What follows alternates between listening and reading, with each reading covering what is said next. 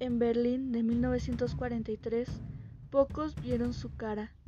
Nunca nadie supo su nombre.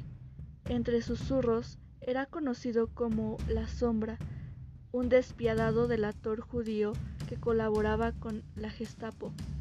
Hola, soy Vale y espero verte más seguido en mis audiolibros y podcasts que estaré subiendo a partir de mañana 26 de marzo del 2021. Espero que te gusten y nos vemos.